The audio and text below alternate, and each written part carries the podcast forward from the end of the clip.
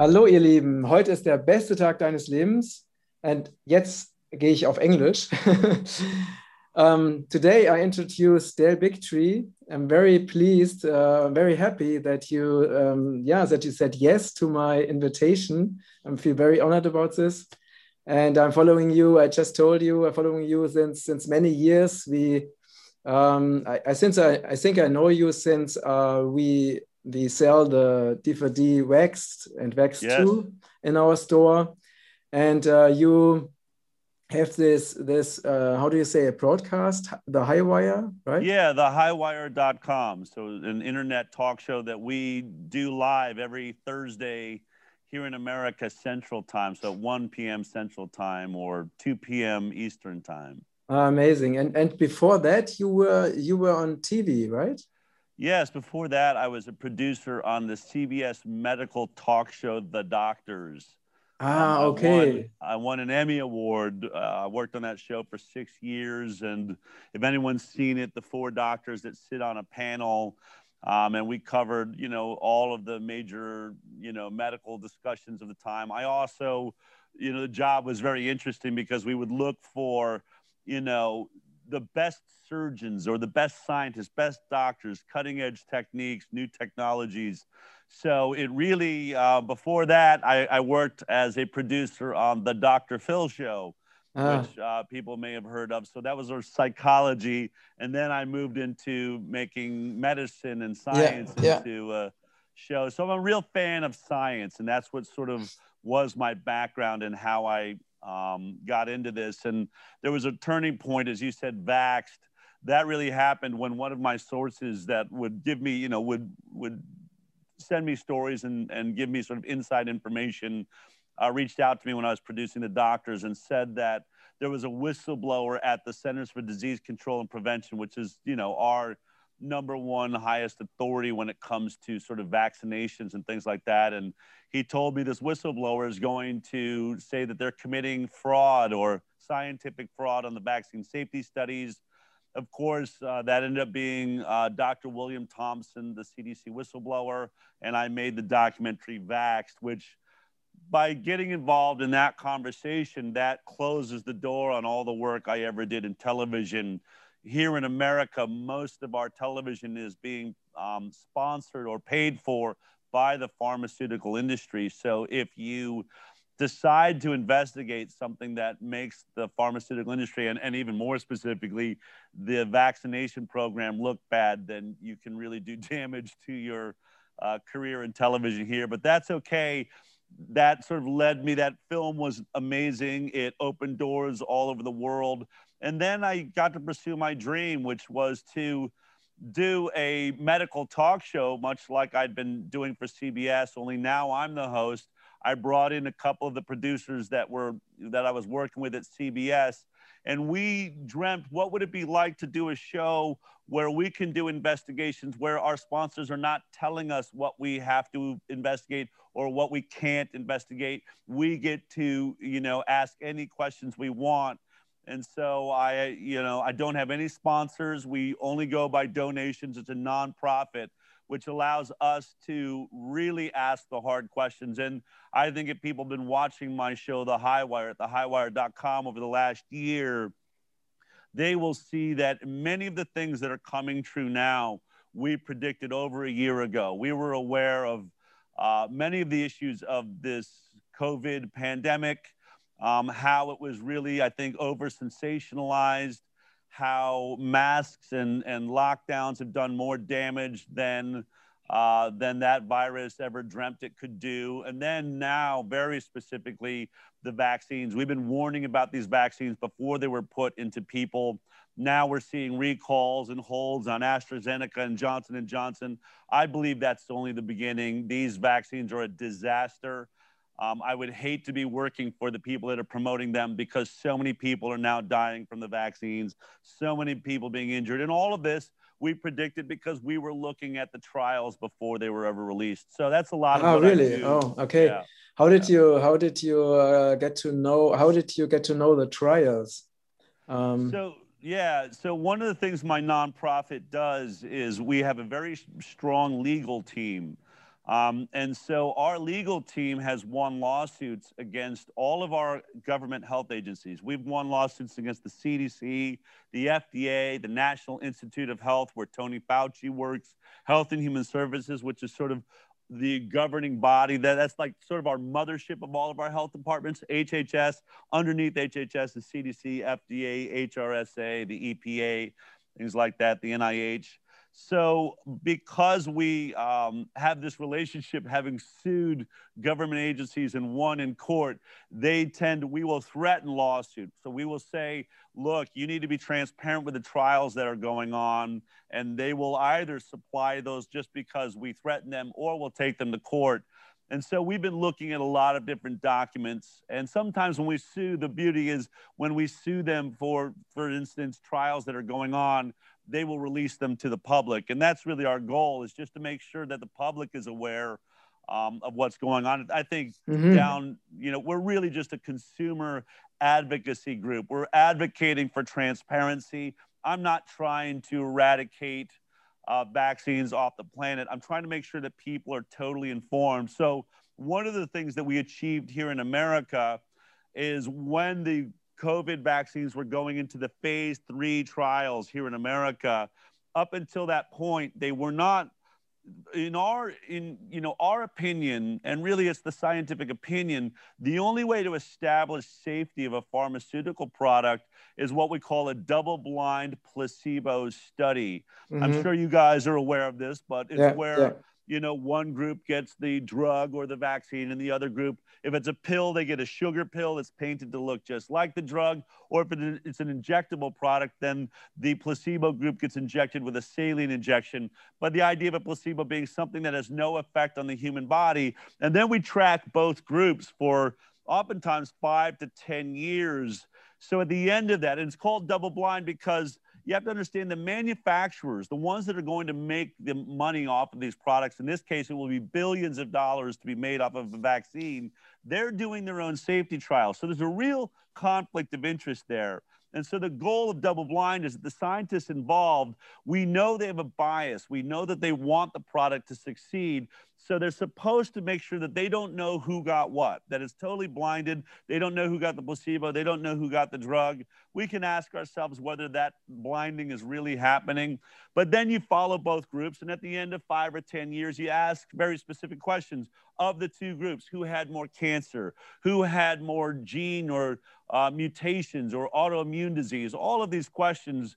Um, and then if both groups have the same, what we call safety profile, you know, they both have the same amount of cancer or other sort of non-specific issues, then you say the product is safe. And so when we're going to phase three trials here in America, which is the last phase before a product is approved uh, for the public, we submitted to the FDA a, a, basically a petition saying that we would sue and claim that this wasn't a proper safety study if they didn't use a placebo group, a saline placebo. Up until that point, they were using the meningitis vaccine in most of the trials around the around the world. And we believe that meningitis vaccine has its own issues. What, uh, uh, say again, uh, the last thing. What is what was that? a meningitis vaccine. So what, what, vaccine, is that, what is that?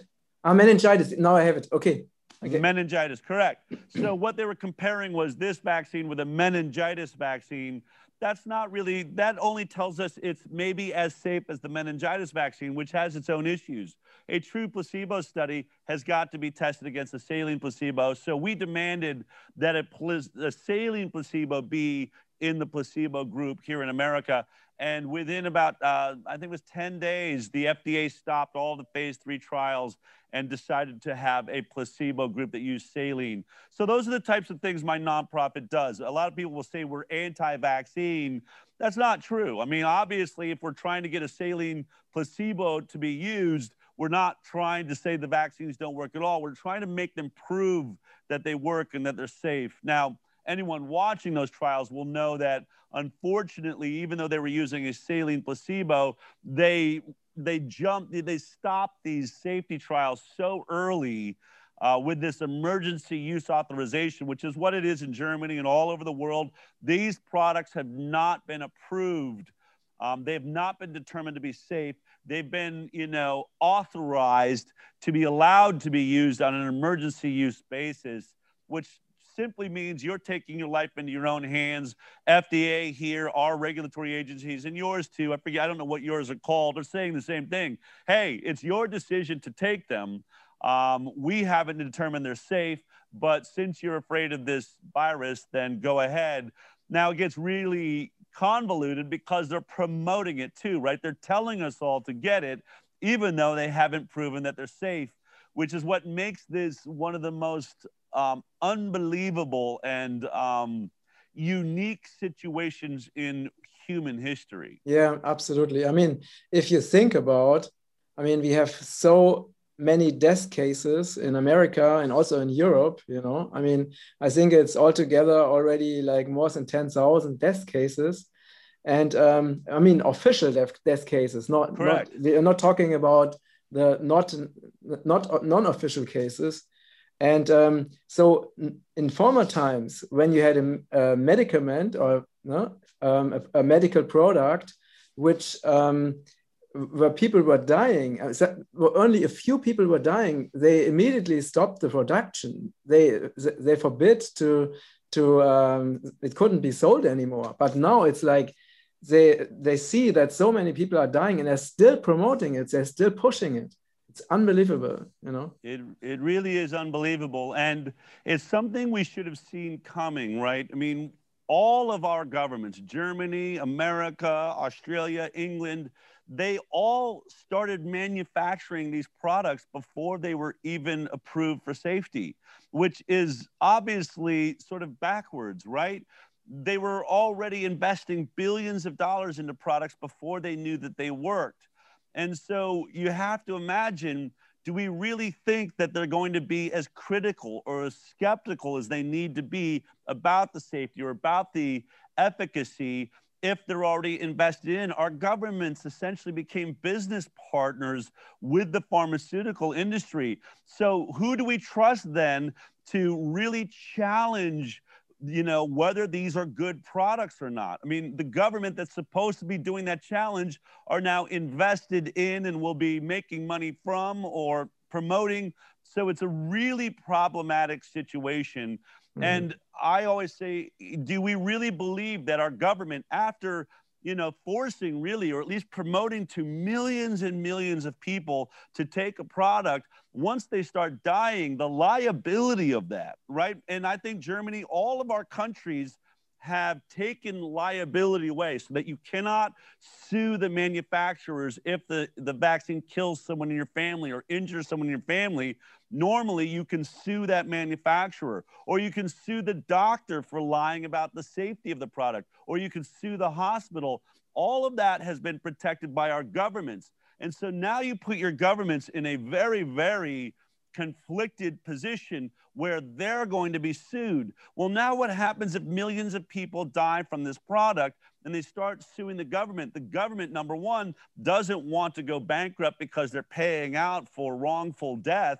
They also don't want to um, have people lose faith in the health departments. And then the biggest problem they have is they don't want people to lose faith in vaccines uh, in general. And all of those things are happening, right? Our faith in, in, in our health departments, our faith in our governments, and our faith that vaccines are safe is all crumbling right now. And what we see are our governments going out of their way to hide the, the deaths, to hide the injuries, because they're trying to, you know, um, as we put it here in America, I don't know if you have this statement, to put lipstick on a pig to make it seem okay, because it's going to be so problematic to the future of our governments and the politicians that supported these things.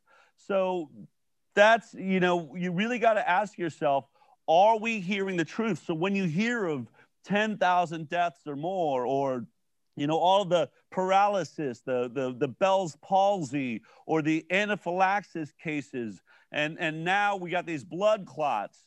You have to imagine that doctors who believe in the product. And politicians are trying to hide as many of those cases as they can so that we will all still believe in the program. So when we see those numbers, you have to imagine they're only a fraction of, of what is really taking place. Yeah, exactly. Exactly. And what is also, I mean, what what do you do you say um, when when I mean, for example, there's a there's a German uh, a German um, pharmaceutical uh, company who produce vaccines, and they I think they started to um, produce or to you know to try to produce um, the vaccines in January you know last year, but then someone said if they started that in it's a if it's a big company if they started in January they must have planned that longer before before they even knew that there was a COVID 19 situation. What, what is your opinion on that? Um, you know, one of the things that I try to make sure that I do in the work that I do is that I can prove the statements I make. There's one thing where I have theories, where I hypothesize what might be happening, and then there's what we can prove. Um, is it true that, you know, what I think people need to recognize is that a coronavirus vaccine is not a brand new idea. For 20 years, they've been attempting to make coronavirus vaccines. Every almost every drug company there is that's ever even looked at vaccines, and those that hadn't have been attempting to make a coronavirus vaccine since SARS, you know, was a real issue um, just about 20 years ago. It became clear that a coronavirus if it you know developed attributes to be dangerous and deadly would you know be good to have a vaccine. And so what i do know is there's been an attempt for 20 years to make coronavirus vaccines. And what i'd like to share with your audience is that in our investigation of all of those trials over the last 20 years there is nothing but failure. There is no success to be found in any of the animal trials. And in fact, that failure is quite scary. Um, and so, what I can say and what I can prove is that every vaccine attempt for a coronavirus vaccine over the last 20 years by every drug company had the same results in the animal trials to varying degrees. And here's what we discovered right when here in, in America, Donald Trump was talking about warp speed of the coronavirus vaccine, we looked to see what were they warp speeding? Where was the science at right at that moment? So very early on in, in, in 2020, where was the vaccine at? And what we found out was in every animal trial, and every attempt at the vaccine, they would inject the vaccine into the animals. And it looked like it was safe because the animals didn't die from the injections. And then they would draw blood and found that they were producing antibodies. There was a robust antibody production, which would normally mean that the vaccine could be very successful. Well, animal trials go one step further than human trials do, and that's something called a challenge study. Now, that means they inject the animal with the actual virus to see how the vaccine works or if it works.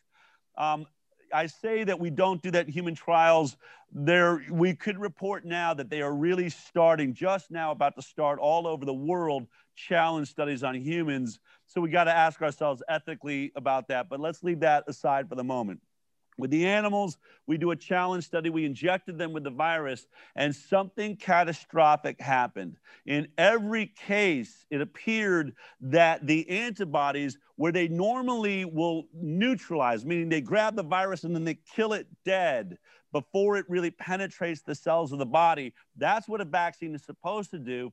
These vaccines all did something different. The antibodies seemed to grab onto the virus and then help the virus enter the cells. It proliferated through the cells faster in the animals' bodies. And because of that, the immune system of the animals, you know, had what's called a cytokine storm, which is like a nuclear meltdown. It absolutely sent the immune system into overdrive. And then that caused difficulty breathing, um, in many cases, organ failure and death in the animals. So okay. that is the history of all these vaccines is death in the animals. And so when they started warp speeding these vaccines, we saw no adjustment in the product from the moment it was killing animals in animal trials till they go into human beings. And even in those animal trials, at the end of many of those studies, you'll see a conclusion and it will say, we should be very careful moving forward with human trials because of this issue.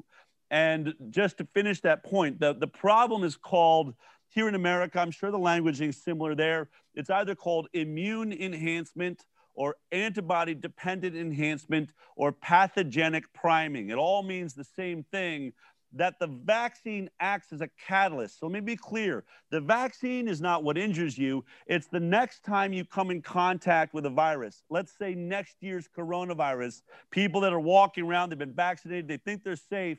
And then next year, like a cold, every year it's a cold virus, it's one of the cold viruses. The, the theory, if what happened to the animals happens to people, people will come in contact with that virus and the vaccine will help the virus kill them and they will die at higher rates than they would have had they not had the vaccine. That oh, is the oh. theoretical potential of these vaccines based on what we saw in the animal trials. And what's really scary is in all of the emergency use authorizations that's happened in Germany and Europe and you know, here in America, it says right in there that they looked at the issue of disease enhancement or immune enhancement. And they all admit our trials were unable to determine whether this is going to be a problem in the future. More studies will need to be done. So imagine that our governments are promoting a product that could potentially get people killed in the future because they have it. It's going to make the virus next time they come in contact more deadly and that being the biggest problem, that is what they've been trying to overcome for 20 years. Then to do human trials, you would think that they would have been very focused or specifically focused on making sure in the human trials and their small groups of people that they had overcome that catastrophic problem. And instead, what we see are trials designed to not even look to see if they've overcome it. So now we have a product being promoted that has never been through proper safety studies with this known, really diabolical potential. That's what's so shocking to me is that our governments, and I don't, I don't think our government agents really know that this was a problem. I don't think they understand the science. But for those of us that do understand the science, it's shocking that this product is being promoted to literally the whole world. If they had their way, they would love to vaccinate 7.5 billion people. Can you imagine if next year we discover that 10% of people vaccinated are going to die the next time they come in contact with the coronavirus? Or what if it's 50%? What if it's 90%? People will say, Del, you're being dramatic, but I'm really not. Animals died in the animal trials. We know this is a potential, and no one in the vaccine, none of the vaccine makers have been able to rule out this potential. And that's what safety studies are for, right? That's why you're supposed to have five to 10 years of safety studies, not essentially three to six months, which is what yeah, we saw. Exactly. I mean, I, I think what they what they will say, you know, if people die, you know, um, who, who got the vaccine, um, they will say, well, this is a new mutation, you know, and the new mutation it caused uh, caused the death, and then they will they will say the pandemic is uh, out of control. We need to have more lockdowns. We need to build more prisons. You know, we need to forbid everything for people because then they have a perfect uh, legislation for that. You know. I think uh, you're right. I think that that is the most dangerous um, potential for all of this for those of us that are aware, they may even go a step further and blame the people that haven't been vaccinated for the mu- new mutation that's killing everybody that's been vaccinated. And that's why I'm trying to get the word out so that the for those people that really are worried about this vaccine, you have to recognize that the mutations that are happening are being driven by the vaccine, which really gets to the next point that I've been very focused on, and that is the work and the statements being made by a world renowned uh, vaccine maker named Geert Vanden Bossche um, uh, from Belgium. Um, he has really put his career on the line. Uh, on his LinkedIn, his LinkedIn page, he is putting forward a call for the stop of all of these vaccines immediately And his theory is very, very intriguing and quite scary. Uh, he has put out videos, you can find them still online, where he is asking the WHO to have a worldwide forum of all the world's best scientists because he believes that what the vaccine is doing is that it is going to make the virus more deadly. And it's also teaching the virus to become vaccine resistant.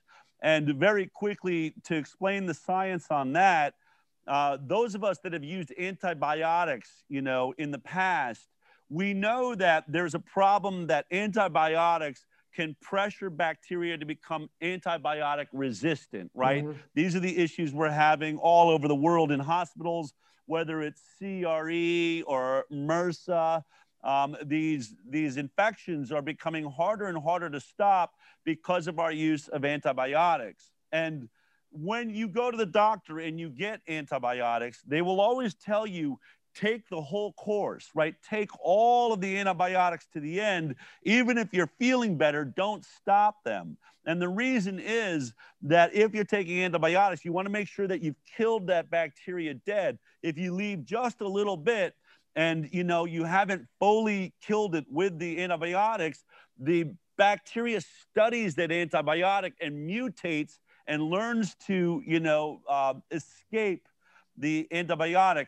In many ways, that's what Geert Vanden Bossche is saying with these vaccines, that though he believes they are great products by themselves, they don't, they're, they're the wrong product when you're under attack by the virus. And so mm-hmm.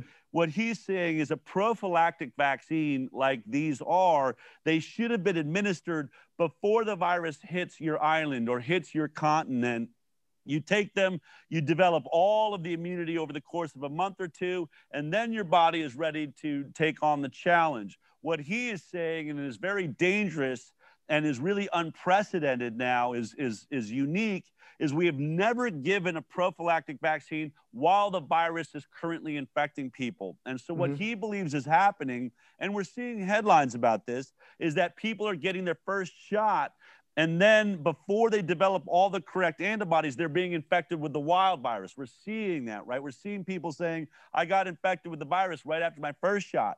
We're even seeing that after the second vaccine, which is when it's supposed to be uh, more helpful. And so what he's saying basically is that our bo- the bodies of people getting vaccinated are not mounting a strong enough immune reaction sort of like we have either the wrong antibiotic or not enough. So the virus is learning how to get around the vaccine. We're teaching the virus to become vaccine resistant. We're also teaching the virus to become more deadly. And he is very concerned that we in the course of a couple of months could pressure this virus to become unstoppable and more deadly so that it could kill untold, perhaps millions, if not billions of people.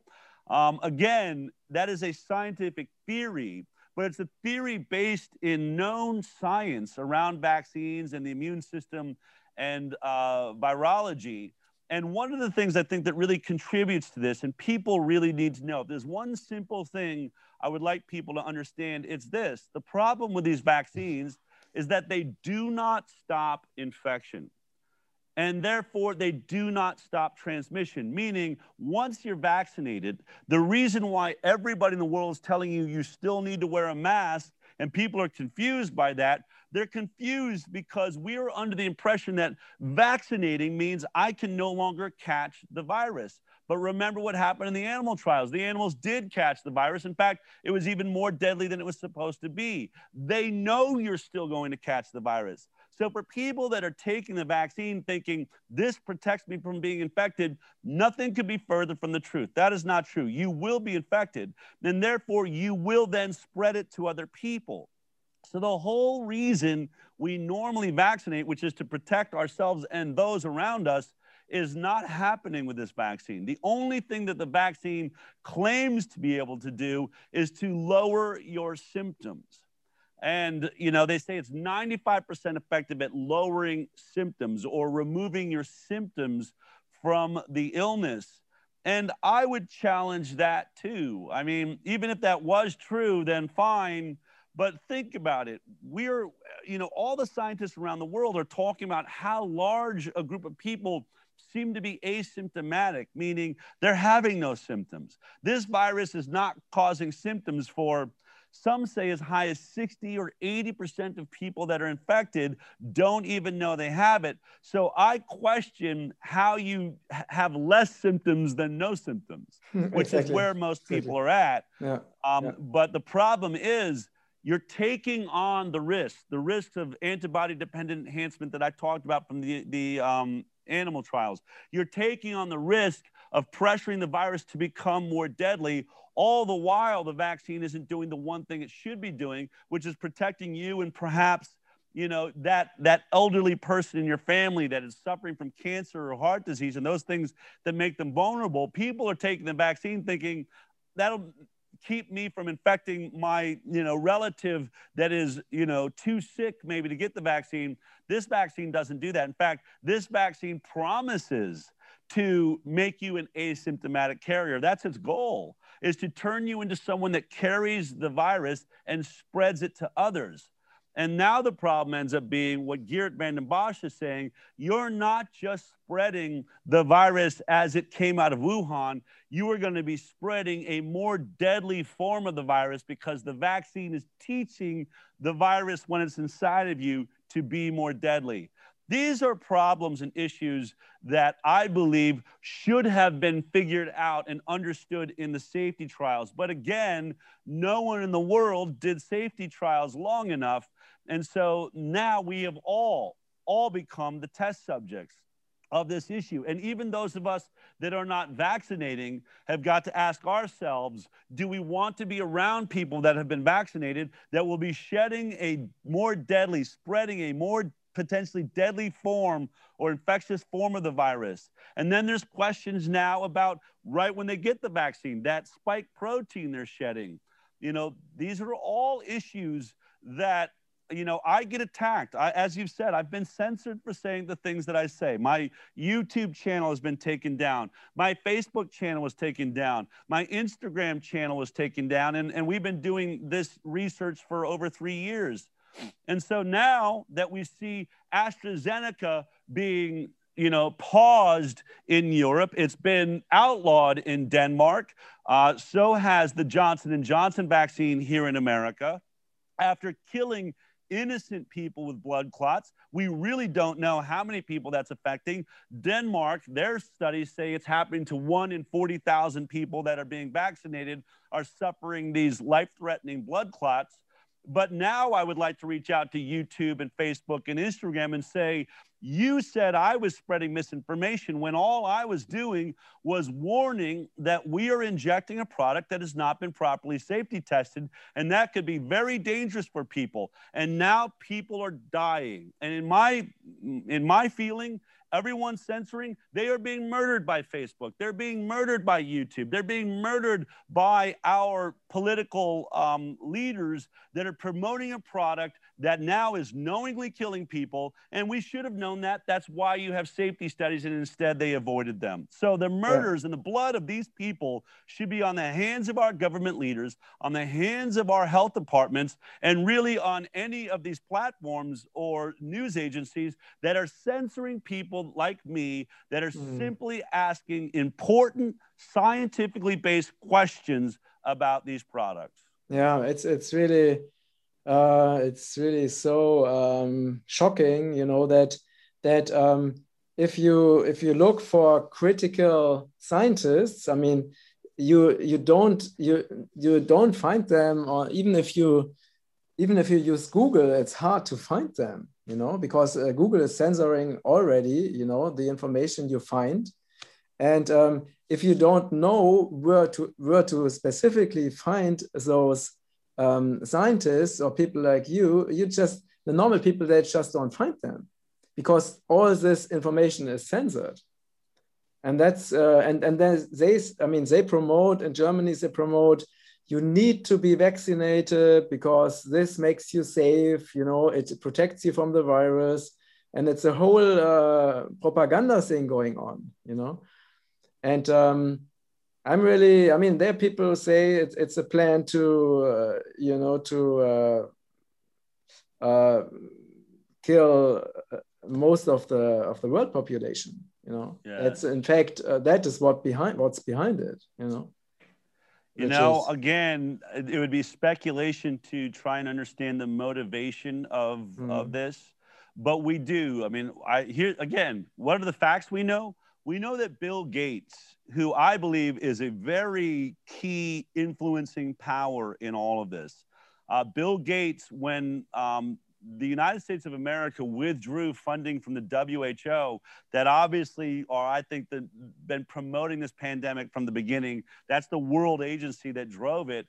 When the United States of America pulled our funding from the WHO, Bill Gates was the second biggest funder. He became the number one funding body for the WHO. That should concern people. That could, should concern people that what is supposed to be sort of a, a, a you know neutral a multinational nonprofit organization like the WHO has specific billionaires who both invest in vaccinations and also invest in the technologies to track us and to have vaccine passports.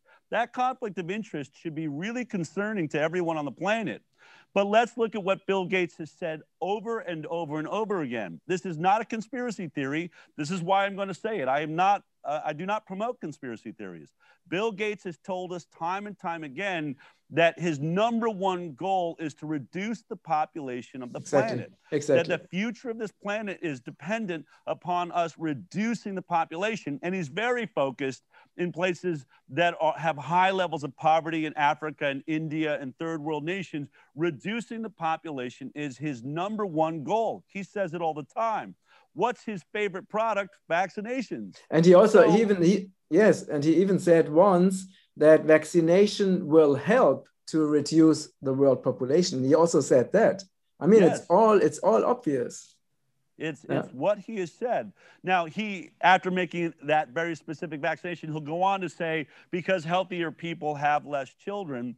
But whatever the explanation he's giving us, just keep in mind what his number one goal is. So, if the product tends to kill weaker people or a specific group of people, does he really care? I don't know. And when we see the level of carnage that's taking place, um, if any of these theories prove to be true, we could see the loss of millions, hundreds of millions of people from this vaccination program. And, you know, I kind of joke the irony will be, you know, when all of the dust settles and everybody that's going to die from these vaccinations does, Bill Gates will have achieved his goal, whether it was exactly how he meant to or not, of reducing the population.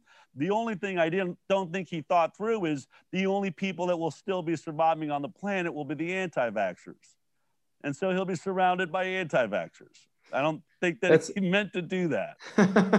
yeah, that's that's what I saw too. Um, what what kind of a role did uh, did uh, Donald Trump play in this? Uh, I mean, he he stopped sponsoring uh, uh, WHO, yeah. Uh, but he but he also promoted vaccines, right? Um, yes. So, what is his? What do you think? What is his position there? Um, you, you know, uh, Donald Trump is a person that is very hard to understand, I think, from anybody's perspective. Uh, the thing that I liked most about him as a president was he consistently, even when promoting the vaccine, said very clearly this vaccine is for people who want the vaccine and for people that don't want the vaccine they should never be forced to take it. So i want to believe that um, that he and if you really look at his track record not only did he invest a lot of money in the vaccines he also invested a lot of money into treatments. He didn't just look at one side of this. He promoted hydroxychloroquine and was attacked by media all around the world. And i have to say that i think that that really led to the murder of you know, hundreds of thousands of innocent people here in America, millions around the world. There is no doubt that the studies that were done properly by scientists that used, you know, a cocktail of hydroxychloroquine in around 400 to 600 milligrams, um, azithromycin and zinc. Those three elements together Uh, the what, what was uh, say, say, was say, say again? What was so it? The, the, three the three elements are uh, hydroxychloroquine, azithromycin, and zinc. What, uh, uh what was the second the second thing? Azithromycin is basically an antibiotic. Ah, okay. So okay. Hydroxychloroquine, and my understanding of how it worked was the zinc, the vitamin zinc, is what kills the uh, coronavirus. But that if the virus has entered the cells, there's no way for the zinc to get into the cells. And so the hydroxychloroquine opens up the cell so that the zinc can get inside. A vitamin we take, and I'm, I do not promote any of these things, I'm just telling you what I've studied and what I do for myself. Uh, there's a vitamin called quercetin that acts much like hydroxychloroquine, opens up the cell so the zinc can get inside. But there were major scientists. That, that sort of protocol started with Dr. Didier Raoult um, in France who started trials of, of hydroxychloroquine and azithromycin immediately in uh, China as soon as this um, broke out. And he said very early on in the pandemic, not only can we treat, treat this upper respiratory illness, it's a very easy illness to treat. He was having, you know, over 99% success rate treating people with hydroxychloroquine and azithromycin. Then the doctor uh, in New York, um, Vladimir Zelenko, um, had done his own research and saw that zinc was very effective. So he added zinc and went with hydroxychloroquine, azithromycin, and zinc and saw real success. And he believed that that helped him lower the amount of hydroxychloroquine he needed to use from 600 milligrams being used by Didier Raoult to 400 milligrams. And then he reached out to uh, Didier Raoult and said, try my protocol. And Didier did. And that became the protocol that started being used around the world um, to much success. But Tony Fauci came out against uh, the hydroxychloroquine, and the WHO came out against hydroxychloroquine, and they all pointed to a study that ended up being a fraud that was published in the Lancet journal. It had to be retracted because the people that had collected the data could not provide um, the background for that data and so it was manufactured and then there was two studies that were invested in and focused on by the who and by the united states of america i would assume germany was in there too the solidarity trial was the name of one and i forget the name of the other. It was very similar. But in those trials they looked at hydroxychloroquine but they didn't use the azithromycin and zinc at the same time and they use hydroxychloroquine all by itself, but not 400 milligrams, not 600 milligrams, but 2,400 milligrams a day, which for many people is considered a lethal dose of hydroxychloroquine. So when our nation's leaders say that hydroxychloroquine didn't work in the studies we did, you gave people a lethal dose of the hydroxychloroquine. And this is what bothers me. And this is what, when we investigate, good science, you would imagine if they really cared about our health and if this was really about protecting people, you would listen to the thousands of doctors around the world that were all using a, a, a, this, this cocktail of azithromycin, zinc, and hydroxychloroquine, and you would have run a study on that. Why would you change? Why would you not saying, I don't know if hydroxychloroquine works, then make up your own way to use it? Wouldn't you use it the same way all the doctors that were claiming success did? Mm-hmm. They didn't. They obviously did the study setting out to make it not work, to make it kill people. And that is what is so concerning about our health departments. And when we try to imagine what is the agenda of all of this, clearly it's not to protect us. It was clearly to force us or to inspire us to all start taking a vaccine that hadn't been tested. And Thank here you. they were saying that, you know, we shouldn't trust hydroxychloroquine because it hadn't been tested. It's been used for over 70 years and considered to be safe. There's also a new uh, protocol using ivermectin, which is um, a veterinary, um, I think it's an antibiotic that's being used with real success all over America and around the world. And again, the WHO and these different organizations that are promoting the vaccine come out against ivermectin. And I'm hearing amazing success uh, with ivermectin. In fact, I believe in some places in South America and India where they can't afford to vaccinate everybody, they're giving them zinc, azithromycin, and ivermectin because it costs about $2 per person, and they're using that to treat people. And so when we think about this virus, whether or not we think it's deadly or not, and we can talk about those numbers, we're talking about a virus with about a 0.26% death rate right around a quarter of 1% are those that die that are infected with it. So we are destroying our economies. We are making it illegal to breathe the air blowing across our face because of a death rate of a quarter of 1%. Now, I understand every life matters, but so does every job, so does every household, so does our mental health and our children's health, breathing, acclimating, constantly breathing in viruses and bacteria. All of that is being taken away from us for that quarter of 1%. But just to finish up, if if this happened to be more deadly than your usual coronavirus, and I suspect it's slightly uh, more infectious and deadly, but I don't think that that is a really um, terrifying death rate at a quarter of one percent. But we could have stopped all of that with the hydroxychloroquine, with ivermectin. There's a lot of success also with one other product called budesonide or any form of an inhaled steroid that immediately attacks, you know, that, that handles the issue in the lungs. And a doctor here, Dr. Richard Bartlett, all of these people, I've interviewed almost all of them on this topic on my show.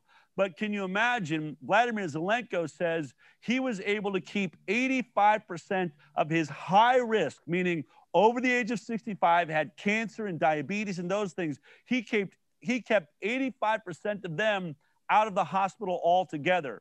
He believes that we would have saved, I think we're now at um, over a half a million deaths. We would have probably saved 400,000 lives had we given them the treatment that was known to work. So I think when this is all over, there really will need to be hearings and I think that these people like Tony Fauci and world leaders that blocked the use made it illegal in many ways for doctors to use these life saving treatments. I believe they should be on trial for the murder of millions of people. Yes, yes, definitely. It's it's um, it's I think it's a it's a biggest attack on on uh, human on humans in in the history of of the world. You know what's yes. going on right now. I mean, it's it's uh, unbelievable. Um, and do you see? Um, do you see? Do you still have hope that that there, there are not uh, enough people waking up? And uh, I mean, there is also, if if I look at Germany, also there is critical voices, also in the media and also in the news. So it's it's not so much, but it's more and more critical voices. You know, um, I don't know how it is in America. Yes. Well, there's only so long you can avoid reporting on people dying right after receiving a vaccination. I mean, one time you can avoid it, 10 times you can avoid it, but it is now starting to enter into, for instance, CNN, who's one of the biggest propaganda agencies we have, just reported that I think there's over um, 5,000 something cases um, of people being infected after vaccination. And I think they reported nearly 100 uh, deaths of people that had previously been vaccinated. So, as you're saying, we are starting to see this leak into mainstream media. And here in America, that media is being funded by pharma. So, you can imagine it has to get really bad for it to even get there. But yes, I have a lot of hope. And I think that in some ways, um, this is what had to happen. This is what, you know, I have been talking about the dangers of all of our childhood vaccines uh, ever since I made Vaxxed, which released in, in April of 2016. I have been telling the world everywhere I go and every news agency that asks me the question, how could you question vaccines? I will tell them because none of them, none of our childhood vaccines ever went through that that, that proper safety trial of a double blind placebo study. And this is one of the things every network and everyone said Del is spreading misinformation, saying that the childhood vaccines haven't been properly tested for safety. And here we go. Here comes the coronavirus vaccine, and they did it right in front of everybody. The very thing that I've been saying the whole time these products are never properly safety tested. They are not going through long term safety trials like all of the drugs we take are, and they're not using saline placebos. And what did we do? We did exactly that right in front of the world. So, in many ways, um, this is a good thing because uh, it has made more people wake up than I could have ever woken up with the facts about childhood vaccinations. And the main things that have changed is as a person that gave up my career to really try and wake people up to the idea that vaccines can be dangerous for some children, there was like really two commandments to the pharmaceutical industry in this, this faith in vaccines. The first commandment being, thou shalt not question vaccination. I mean, and, and that was really promoted by this slogan vaccines are safe and effective. Everywhere we go, every time you ask the doctor, they would just say, vaccines are safe and effective. I'm not having the conversation. And so, by just the simple act of holding AstraZeneca and Johnson and Johnson, admitting to the world that people are dying from these vaccines for the first time in maybe a hundred years. The majority of people in this world now recognize that a vaccine, a bad vaccine, can be deadly. And so, if a vaccine can be deadly, then certainly we are allowed to question if it's safe, if it's deadly. And so that that first commandment of this, what I call really a religion, has come crashing down. The second um, part of this is that basically the commandment that all the priests of the vaccine religion all believe the same that vaccines are safe and effective. That it would always be the consensus of science says that vaccines are safe and effective. And now we no longer have consensus. We have you know, these world-renowned scientists like Geert Vanden Bossche, who I brought up, that are stepping forward and breaking from the science and saying these are dangerous for many different reasons. Um, and to really quickly to bring up one issue I haven't, which is another world-renowned scientist, Michael Yeadon, who was a an ex um, uh, vice president at Pfizer, who's making one of these vaccines, rose up through the development of vaccines. He came forward and said that they need to stop the Pfizer vaccine right away because he believes it's going to keep women from being able to get pregnant. And very quickly, his theory, to add to all of the other theories we've discussed today, what he's looking at is the spike protein, which is this, what these vaccines are all focused on. There's 29 proteins on the virus. So the vaccine doesn't give you a whole robust, um, you know, uh, array of immunity. It only gives you immunity to that spike protein. But his concern is when he looked at the DNA structure of that spike protein, it is almost identical to the outer layer of the placenta, that layer that protects the mother and the, and the child from sharing fluids, which would either kill the baby, kill the mother, or kill them both. That layer is known through biology to be less like uh, human DNA and more like viral DNA. There's a lot of science on this, and I've discussed it on my show. But what he's saying is if we are making the body create antibodies to attack that spike protein, it is so similar in its in its code to that placenta that our antibodies will attack a woman uh, uh, attack her placenta when it's trying to form and therefore will make it impossible for that woman to give birth. So again another potential species ending problem with these vaccines that is coming from a world renowned scientist so all of these issues um, normally, if it was coming from somebody that's always been anti vaccine and never liked vaccines, maybe you question it. But what we're seeing is a defection, a defection by world renowned scientists running away from this vaccine and warning the world this could be catastrophic to our species.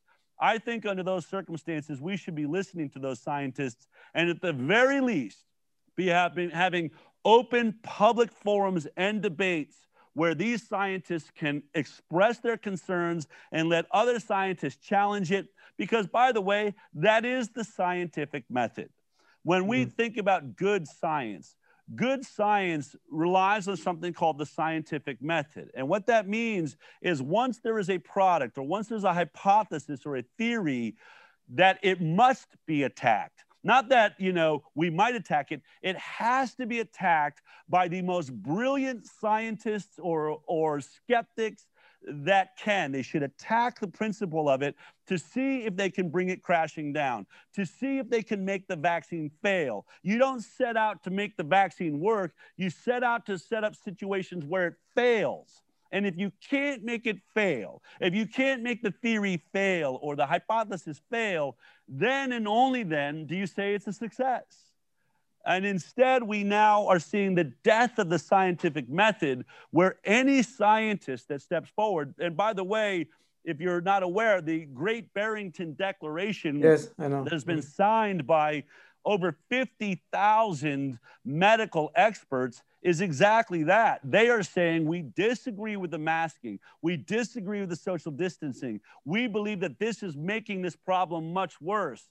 So the consensus in science no longer exists, but media and pharma and mainstream science is attacking the scientists, trying to destroy their credibility for challenging these um, decisions and for challenging these vaccines.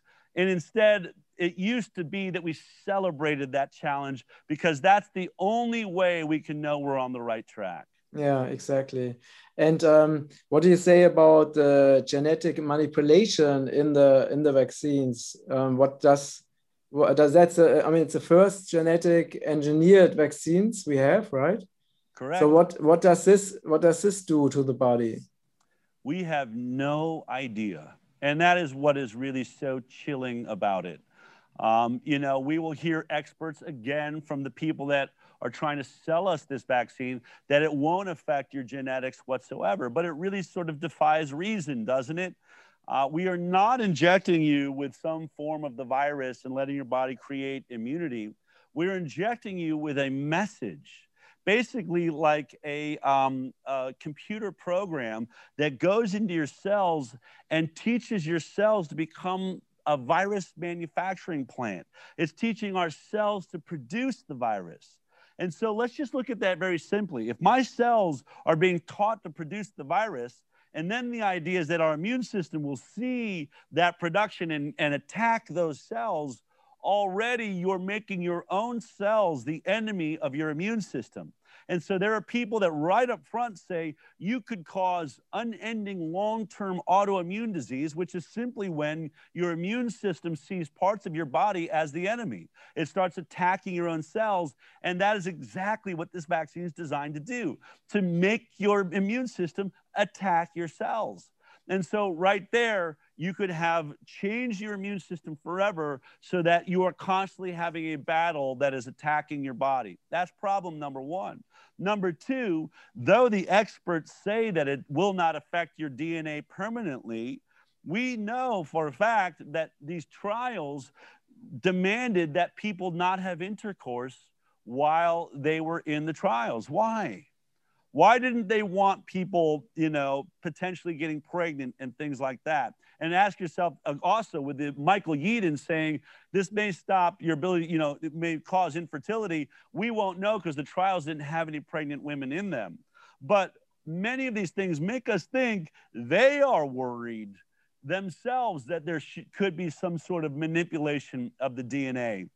And very specifically, there is science that looks at the adenovirus vaccine, uh, the adenovirus vector vaccines, which is the AstraZeneca approach and the Johnson and Johnson. There is science looking at the adenovirus vaccines that it appears that it could potentially lead to germline transfer, which actually is um, a uh, mutation of the DNA of the person. So there's science that supports that as a theory. So anyone that says that's impossible, it really uh, we only the only way we would know is long-term studies. And so when people ask me what would make you happy, Del? I would have to say that honestly, because this is such a brand new technology, and I'm a fan of science maybe, just maybe, with some adjustments and in the future, maybe injecting, you know, a computer code into the cells is the advancement of the future. Maybe we will look back and say, wow, that was brilliant. But we could also look back and say that that was like the Salem witch trials, and there was the murder of innocent people, and hundreds of millions of people died for no reason because governments promoted a product that had never been studied for a long term in a small group of people. Mm-hmm. And that's just good science. And so for me, I don't think we should be injecting this product into innocent people until we've seen two generations. I think that we should have seen, we should absolutely have had pregnant women in the trials. We should have definitely had people that got pregnant after the trials so that we can then follow them. And I'd be very curious to see that next generation. Um, mm-hmm. There are products in the past. There was a morning sickness pill given to pregnant women that I have a relative that can't give birth because her mother took a morning sickness pill while she was, you know, in utero that skipped and, and made it so that the daughters of those mothers could not get pregnant. When we are looking at these issues and we're thinking about the future of our species, we should be making sure that we are not affecting something that maybe jumps a generation and makes the next generation infertile. There is theoretical potential for that, and that would obviously be the end of our species. That's how long our trials need to be. Our trials needed to have seen two generations of people after that first generation being injected with this. People say that's unrealistic. And, and I also, they will say, then you'll be responsible for those that die while they're waiting for these safety trials to be done. And to that, I say, I am willing to accept uh, a quarter of 1% personally. Uh, we have higher death rates of cancer, higher death rates of heart disease. There are so many things. We would save more people's lives if we just made smoking cigarettes illegal. You really care about people's health, making smoking cigarettes illegal, and you will save more people than this vaccine, than that quarter of a 1% that might die from this illness. And I would also say this if you're going to blame me uh, for wanting decent safety trials for that quarter of 1%, I would demand that that quarter of 1% be given the treatments as soon as they're diagnosed of either ivermectin, budesonide, or hydroxychloroquine, azithromycin, and zinc. And then when we see that death rate go down to like, you know, 0.01%, now let's talk about what this was really all about. Exactly. Yeah, exactly. Yeah. Um, it's, uh, it's really amazing that you, um, gave such a i mean i really learned i mean i did study this also but now i i got a, a new uh, even more shocking perspective um, on the vaccines um, and i also know a lot of people who, who took them already or were planning on taking them and they're not listening to what i said you know uh, because they say well the virus is more is more dangerous so i will take the risk of being vaccinated. I mean they say that you know. Um, and it's it's really sad to to have the information and and see people warning people and they still do it you know. But um, well it's it's they believe the media they believe the governments they believe uh, all this propaganda. And um, so yeah. Uh, we can well, we can and, and, hmm? And that'll be the that that will be a part of our learning too right? I mean i think we i, I really think from a spiritual perspective we all have you know our duty on this earth. And for some it may be to take this product and potentially die. That may be what it took and they will they will be a valuable part of the history of this time to show people what happens when you don't read the science yourself, when you just trust government um, these, you know, historically, we've seen the problems with that before. I think we've gotten complacent and we've gotten lazy. And I think we've got to honor those and love those that we can't seem to get through to, that aren't listening, and recognize that they have a mission on this planet too. Um, and so I say, though, to everyone out there, because this is a very critical time, we are going to see a huge mistake by our government officials that will be convinced by the pharmaceutical industry that's making billions and wants to make billions more that the only way to fix the problem, the people the vaccine is killing, is by vaccinating more people or vaccinating more often or locking us all down or making us all afraid. So there really is a war upon our freedom and upon our health and upon this planet. And we have got to stand up now and fight that war. We've got to stand up in that battle. And so, my message to people is I know that people we love, we all know there's people that are not listening to us. I would say, yes, send them all the information you can, but don't waste all of your inner energy trying to move that person that isn't listening. There are so many people that are questioning right yes. now that yes. don't have the information. We need to find them, we need to enroll them every single day. And you ask why I'm hopeful? Because every single day, the vaccine risk awareness movement, or whatever you want to call it, the health freedom movement, we are growing every single day. Mm-hmm. Every day, new people are enrolling and joining us, and every day they're leaving that propaganda driven lie by the pharmaceutical industry. It's the greatest concern of our governments here in America. Uh, Joe Biden has promised to spend $4 billion to propagandize this country to try and stop the growth of health freedom. But to me, that is proof that we're winning. Anytime, doesn't matter that we are maybe outnumbered at the moment or that the media is all against us or our governments appear to be against us. When you look at history, when the truth is in the hands of the people and that truth is spreading and growing exponentially, and that group is becoming stronger and stronger, that means we're nearing the end of this horrible dark time. And every yeah. time you watch the powers that be start to burn books, start to muzzle scientists that are telling the truth, start to censor people. I saw a really simple meme that said, Show me one time in history that the group of people that were being censored or having their books burned, that they were the bad people, that they were the ones that were wrong. Never in history is Never. that the case. Never. And it won't be the case now. Our governments, unfortunately, have gotten out of hand. And once again, I'm not calling for violence. I'm calling for, you know, civil disobedience, standing in our truth.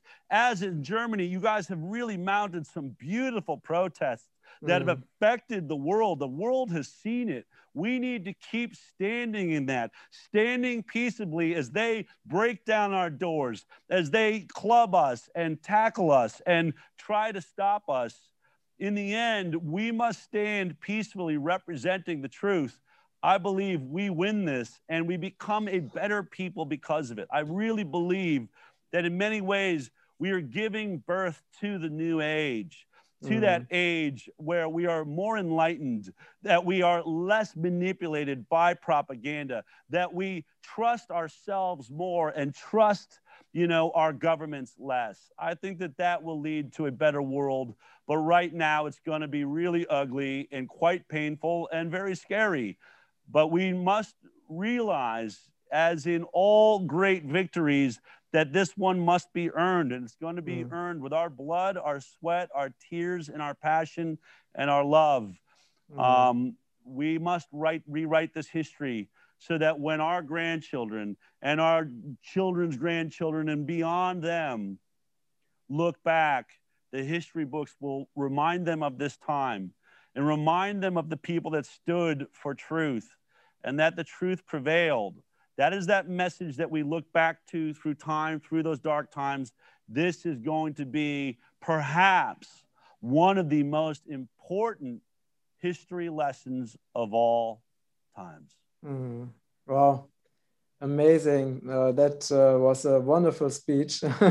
you really, yeah, uh, I can nothing add to it. It's uh, beautiful what you said. I feel exactly the same.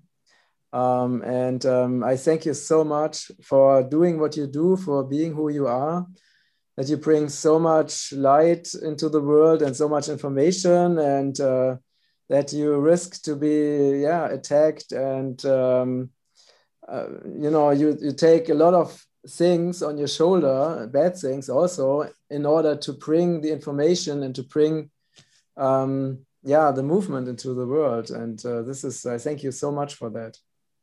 I thank you for for having me, you know, on your podcast because uh, I'm not going to be able to do this alone. Every person out there that's asking themselves, what can I do? Share this video. Start right there. Share these things that we're doing. These people, you know, uh, like you that are brave enough to to bring this this conversation to light. Uh, it's going to take all of us. Mm. Uh, we're all yeah. going to have to stand as a family, um, as a light and a beacon to the world. Everyone can do their part, every small part. Every time we go out and enroll and change one person's mind, there's millions of us already right now. One person makes it millions more. 10 people makes it tens of millions, and soon we're at hundreds of millions, and then the billions that know the truth. So yes, yes, it is it is it is in our hands, our future. Beautiful. Thank you so much. Thank you. And thank you all for listening. And uh, like uh, Del said, uh, share this video and share this podcast as much as you can on any social media platforms, on any levels. Um, this information needs to get out uh, to as many people as possible and as fast as possible. Thank you so much. Thank you.